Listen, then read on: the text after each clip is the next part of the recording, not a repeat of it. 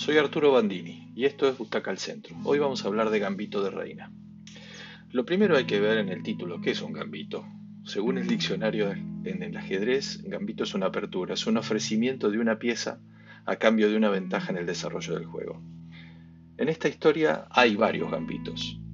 Hay una protagonista que va a ofrecer muchas cosas para poder vencer en su juego. Esta es una historia tan potente que la verdad que nos encantaría que fuese una historia real, que nos dijeran, sí, esta, esta persona sobre la que está basada la serie, que se llama Beth Harmon, existió de verdad.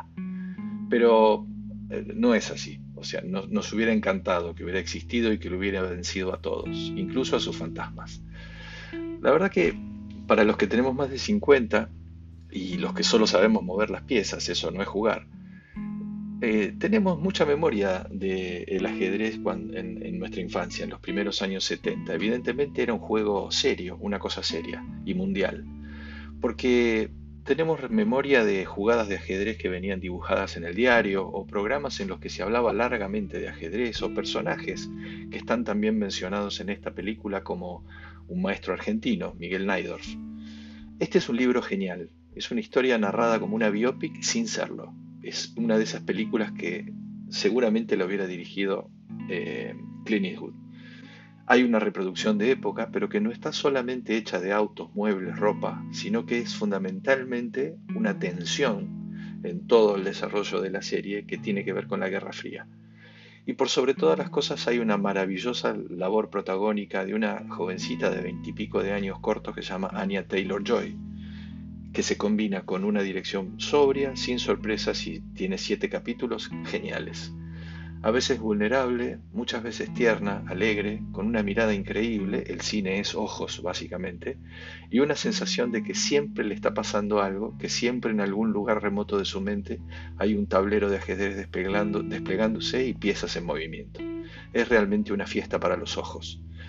Para mi gusto le sobra uno, quizá dos capítulos, pero no importa. De alguna manera nos van a ayudar a comprender mejor al personaje, a esta Beth Harmon de ficción, niña prodigio para el ajedrez, al que llega escapando de todo, pero en el que se quedará por siempre hasta consagrarse la mejor del mundo.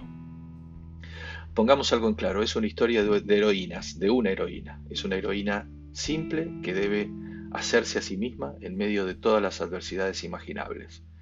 Siendo niña vive con una madre errática, desequilibrada emocionalmente, muy compleja, y a los nueve años sobrevive un accidente de auto con esa madre que desesperada intenta un suicidio doble.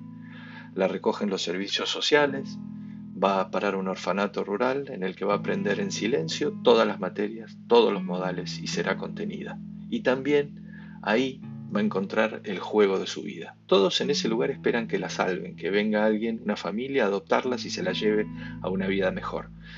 Pero para esta joven Beth, ese escape, esa salvación, llega de la mano del hombre de, de maestranza de ese orfanato, un taciturno señor Scheibel, una actuación genial como siempre de Bill Camp, que la va a aceptar en su mundo, que es el sótano, y le hará descubrir el mundo del ajedrez, mundo al que Beth entra de una manera asombrosa. El día que por fin la adoptan, aunque sigue taciturna como siempre, se insertará de una manera nada sencilla en una vida adolescente, que ella desconocía y que ni siquiera deseaba. Todo va a ser complejo en su vida, y el juego, esa pasión con la que sueña, se apasiona, será su verdadero escape. El trabajo actoral de Anya Taylor Joy es asombroso. La vamos a ver crecer desde una joven temerosa a una mujer compleja que lucha contra sus excesos y adicciones, aquellos que les permitieron más de una huida, y su deseo de ganar siempre a cualquier precio. En el camino va a dejar muchas cosas, ese gambito, eso que ofrece. Va a dejar el pellejo, amistades, la posibilidad de enamorarse, dos madres. Esta, como dijimos, es una historia de heroínas. Es un personaje que a medida que crece y triunfa, es tratado de abordar por otros intereses. Hablamos de la Guerra Fría, para que sea vehículo de mensajes, para que sea vehículo de historias, pero Beth solo quiere jugar y ser la mejor.